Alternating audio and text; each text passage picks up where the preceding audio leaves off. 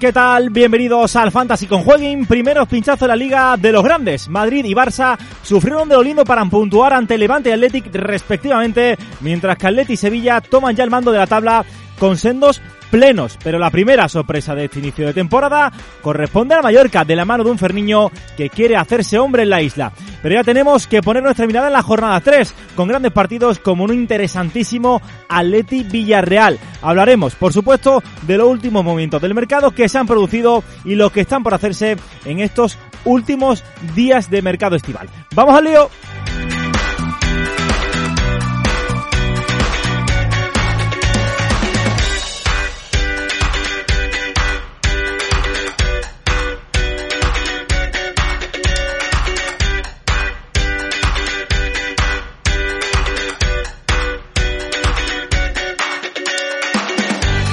Y ya tengo aquí a mi lado al que me va a acompañar hoy, a mi compañero, a Dani Núñez. Dani, ¿qué tal? Muy buenas. Hola, ¿qué tal? Muy buenas. Dani, eh, no sé si te estás, preguntando eh, cuál es la mejor manera de seguir todo lo que pasa en la liga. Bueno, yo creo que la mejor manera de seguir todo lo que pasa en la liga es con Jueguin, sobre todo en, en Twitter, en arroba jueguines. Ahí pues tenemos información, tenemos un poquito también de, de salseo, de cachondeo, muchos GIFs muchas cositas interesantes y ahí lo tenemos todo. También lo puedes encontrar en la página web de Jueguin, en jueguin.es barra fantasy y ahí pues tienes todos los consejos que necesitas para ganar y liderar en tu liga. Y además eh, lo puedes seguir todo a través de la aplicación de Jueguin. Eh, tienes todos los partidos en directo de fútbol, además de todos los eventos deportivos que quieras. ¿eh? Todo al minuto, no se te va a escapar absolutamente nada. Aunque la cosa pues no se queda ahí. También podrás gestionar alertas en tiempo real según la preferencia que marques y lo podrás hacer todo de manera rápida y sencilla con tan solo un clic. Además podremos registrar todos nuestros movimientos, solicitar retiradas o incluso hacer depósitos a través de qué? De la aplicación de Jueguin. Y nosotros lo que vamos a hacer en el podcast de hoy es repasar un poquito qué es lo que ha ocurrido en esta jornada 2. Vamos a poner nuestra mirada, por supuesto, en la jornada 3 y repasar un poquito los movimientos. Así que empezamos por el principio. ¿Qué es lo que ha pasado? Lo más importante en Fantasy que tenemos que tener en cuenta de este fin de semana, de esta jornada 2, que ha sido eh, bastante interesante y la que, como comentábamos al principio, Dani, hemos visto cómo los grandes pinchaban por primera vez este curso.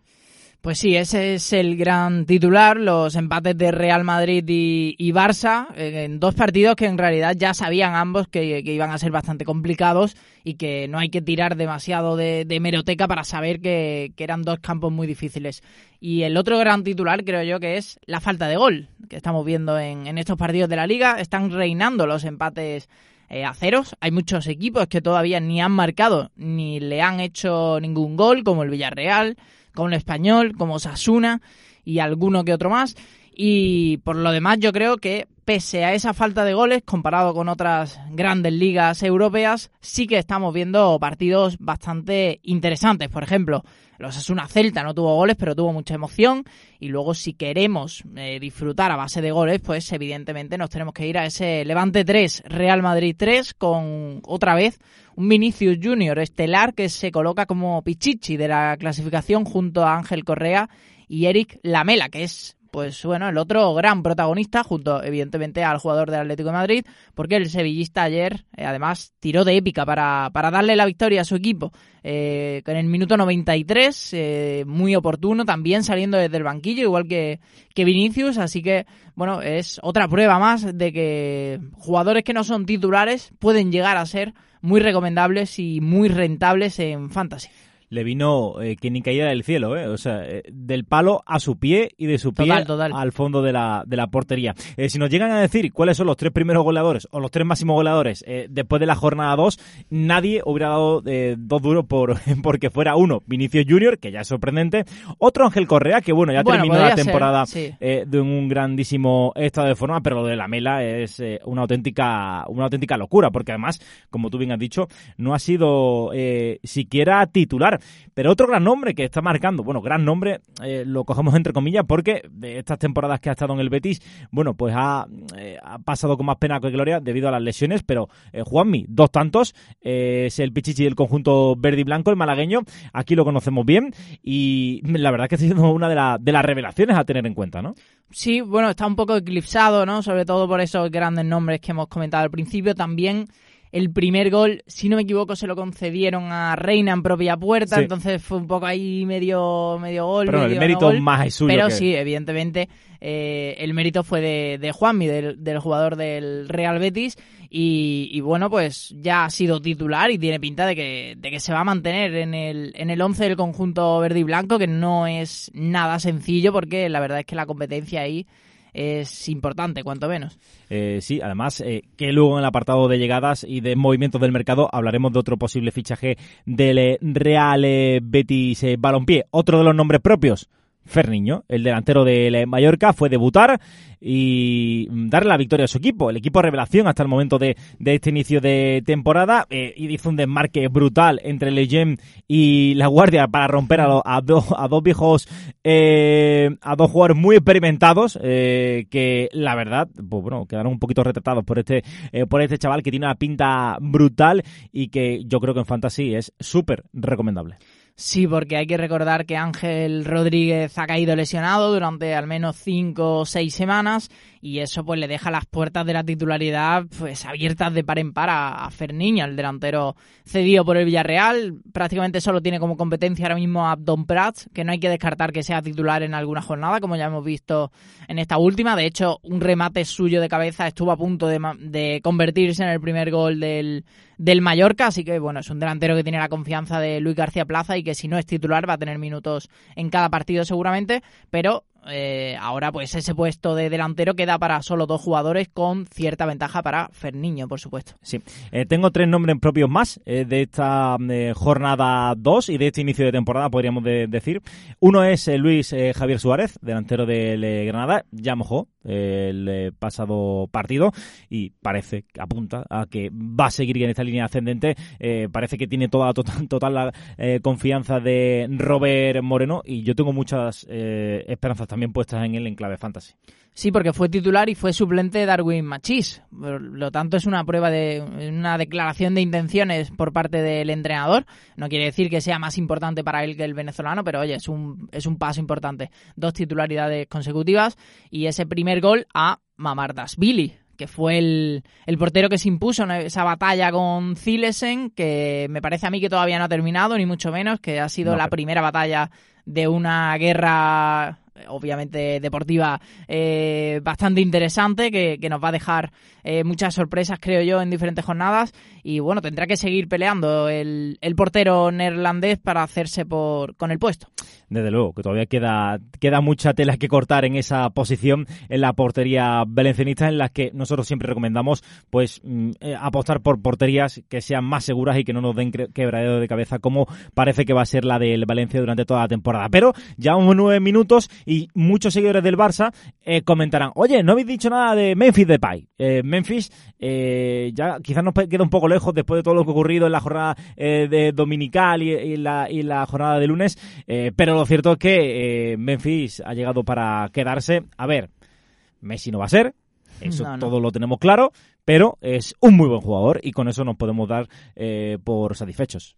Sí, yo tenía muy claro al principio de temporada que Memphis Depay iba a ser la gran estrella de este Barça y que iba a ser un jugador súper recomendable en Fantasy a pesar de tener un valor de mercado bastante alto, por supuesto, por, por la calidad que tiene y la trayectoria, pero no deja de subir, así que, bueno, evidentemente es una gran figura a fichar, mm, diría yo que a la altura de Benzema, Gerard Moreno y compañía, con sus matices, y bueno, sigue un poco ahí eclipsado Griezmann, ¿no?, que se llevó el negativo en picas, primero de la temporada, en un territorio complicado en este sistema de puntuación, como es el campo del, del Athletic Club, donde hay el compañero Herrán pues es bastante duro, pero bueno, en casa tampoco lo tiene demasiado consigo el francés, que pasó desapercibido en ese partido. Yo creo que el, negativo fue demasiado castigo, pero lo cierto es que no está de momento a la altura de lo que se espera de él, que es pues que lidere a, este Barça y, esa responsabilidad parece que ha quedado en Memphis Depay, que yo creo que sí que va a cumplir con las expectativas y que seguro que,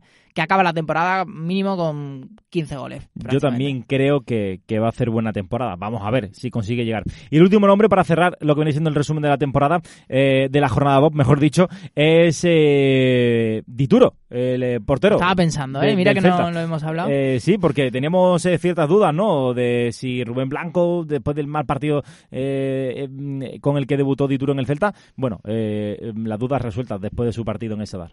Sí, ayer le paró un penalti a Rubén García. este último parecía que podía llegar a ser incluso baja al final fue titular y falló ese penalti, así que no, no fue un buen partido para él. Y el, y el guardameta argentino, pues héroe del Celta de Vigo, que hizo un partido francamente malo en el Sadar. Eh, es complicado de ver que ese encuentro acabase 0-0, pero en gran parte por supuesto, es por, por la actuación de, de Dituro, porque Herrera prácticamente no tuvo trabajo y sobre todo esa acción del penalti es la que marca sin duda el, el encuentro, porque además se vence a uno de los lados y, y eh, al final acaba parándola con los pies. O sea que es muy ágil y, y muy bien para resarcirse después de una primera jornada a un nivel bastante más flojito en su debut. Sí. Bueno, pues hemos repasado todo lo que ha llevado consigo esta jornada 2 de Liga en clave fantasy y ahora nos vamos a ir al mercado, a los movimientos que se han producido en la liga y que podrían producirse en estos últimos días de mercado estival.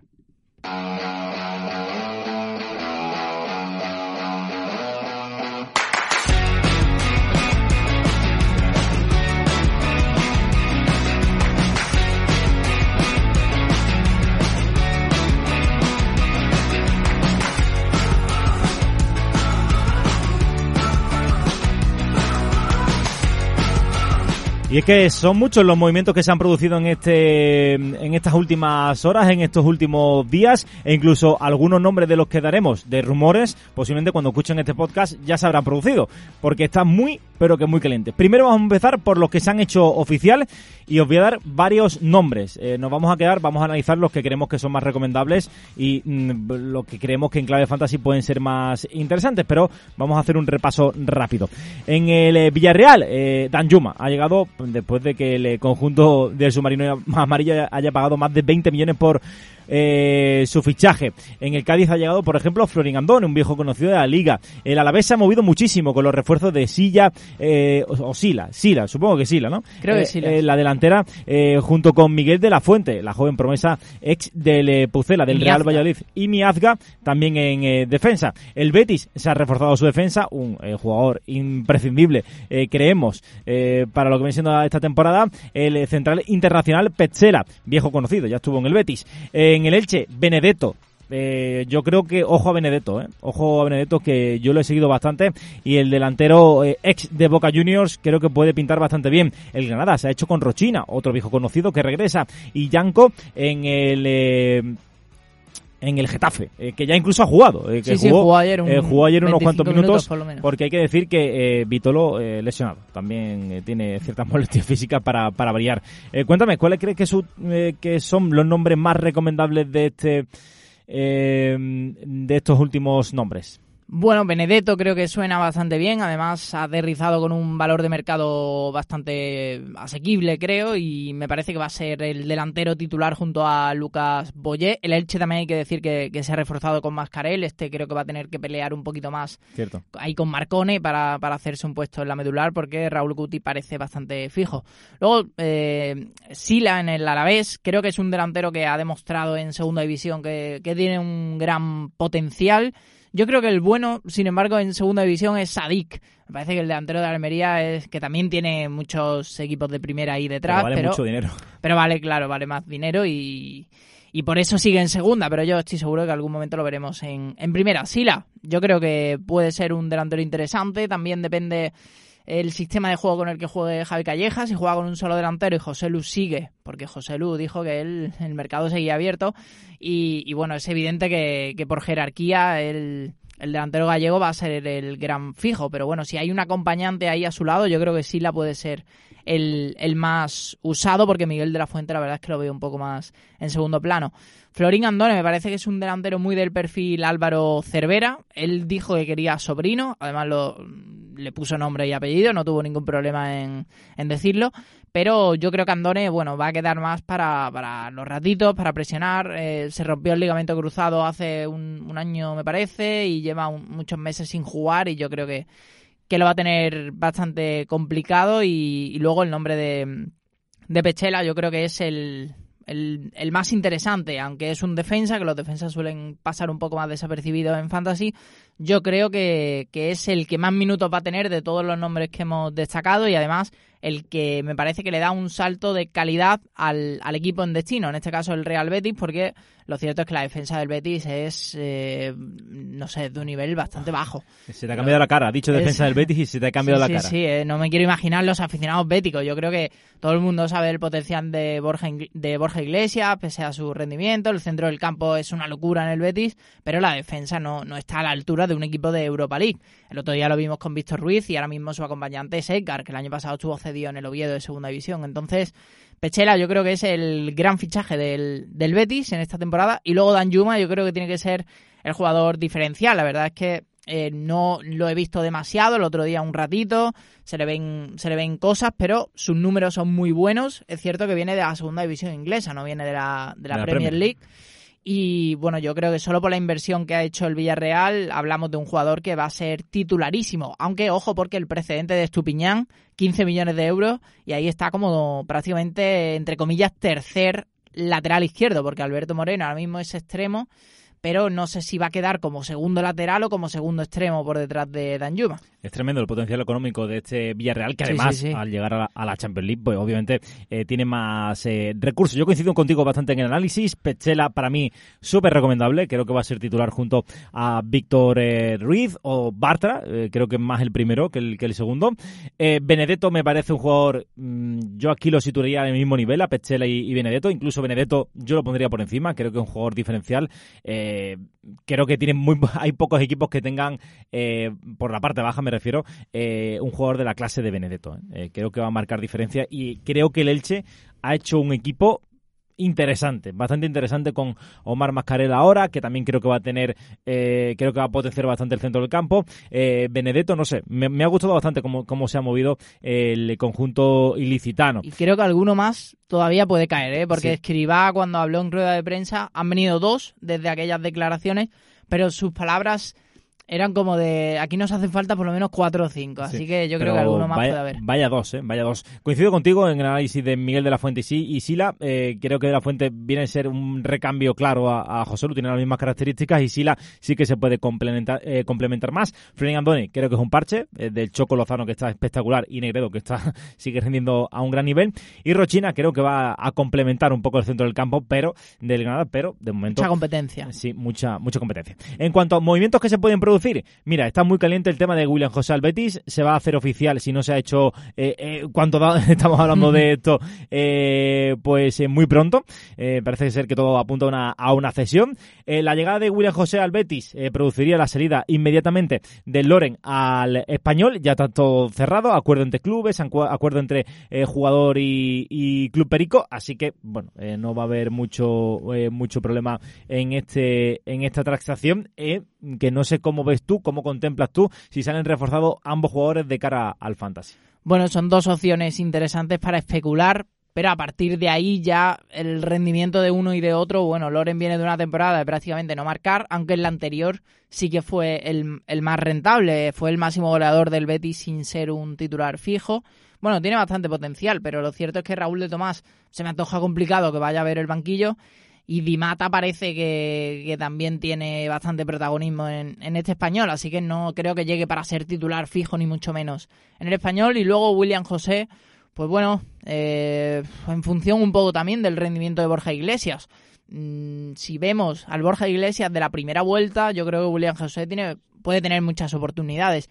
Si vemos al de la segunda mitad de la temporada, pues el delantero cedido por la Real Sociedad quedaría, creo, en un, en un segundo plano. Pero el Betis tiene tres competiciones, son muchos minutos y Pellegrini suele, suele tender a hacer cambios en la delantera, a mover el banquillo en los partidos, así que yo creo que a William José no le van a faltar opciones. Igualmente yo fichaba los dos en caso de concretarse los movimientos porque el valor de mercado de ambos indiscutiblemente va a subir. Además, cabe, cabe recordar que el Betis juega Europa League y va a haber bastantes rotaciones en ese en ese apartado. La Real Sociedad, que también está moviéndose, eh, Alexander Sorlov eh, del Leipzig eh, suena como el sustituto de William José en el conjunto Churdin. No lo tenemos muy controlado. Yo creo que viene a ser suplente a dar minutos de descanso a Alexander Isaac y poquito más. Y en el Athletic, bueno, se está pendiente de la salida de Unai López, el Rayo Vallecano que está muy interesado, pero no quiere soltar el millón de euros que pide el Athletic. Así que yo supongo que también está interesado a la vez. Supongo que Unai López sí que le podríamos meter una fichita. ¿eh? Yo creo que eh, puede ser un juego recomendable para. Además, yo creo que va a salir. Para especular incluso. Aunque ahora mismo a lo mejor no haya cierta distancia en las negociaciones, yo creo que va a salir porque Marcelino ha dejado muy, muy, muy claro a la directiva que él quiere X jugadores y, no quiere más. Eh, la plantilla corta y, ya está. El Atleti no juega Europa ni nada, así que no cuenta con Unai López. Ya tiene sus cuatro centrocampistas, que es lo que él necesita. Zárraga por Unai López y, fuera Unai. Así que yo creo que están condenados a, entenderse, tanto Rayo, en este caso, o a la vez incluso, con el, con el Athletic Club. Y luego también el Rayo Vallecano está siendo protagonista por por el interés en Lucas Pérez, que ahora mismo está libre, o sea que en teoría ha desaparecido de, los fantasy, pero eh, se ha mantenido en, algunos porque cuando están en el equipo pues se quedan y se congela el valor de mercado, así que alguno está ahí pendiente a ver si se hace. Yo creo que sería un movimiento muy, muy, muy recomendable, pero le pondría el arterisco de, en el sentido de que Lucas Pérez, los últimos tres entrenadores que ha tenido en el Alavés, mm, sobre todo Abelardo, la verdad es que lo han dejado en un segundo plano y con cierto castigo. Así que vamos a ver cómo se comporta Lucas Pérez en caso de llegar a algún equipo de la Liga Santander, porque es evidente que algo ahí no funciona. Sí. Eh, yo creo que hemos hecho un repaso bastante extenso del mercado en muy pocos minutos, muy detallado en clave fantasy. Así que si os parece, lo que vamos a hacer es irnos a la jornada 3, a analizar un poquito cómo puede ir este próximo fin de semana, eh, sobre todo analizándolo en clave, en clave fantasy. Vamos al lío.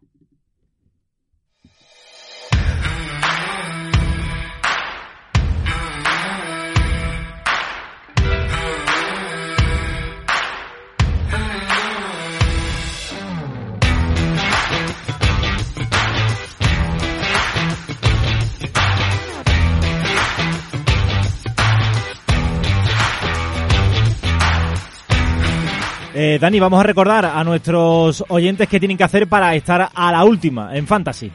Bueno, yo creo que la mejor manera es seguir a Jueguin en Twitter y es bastante sencillo la cuenta. Arroba Jueguin ES, todo junto sin ningún signo ni nada parecido, así que ahí puedes enterarte de, de todo, sobre todo el tema fantasy, tienes también mucho cachondeíto, tienes ahí apariciones eventuales de jornada perfecta, lo tienes todo ahí.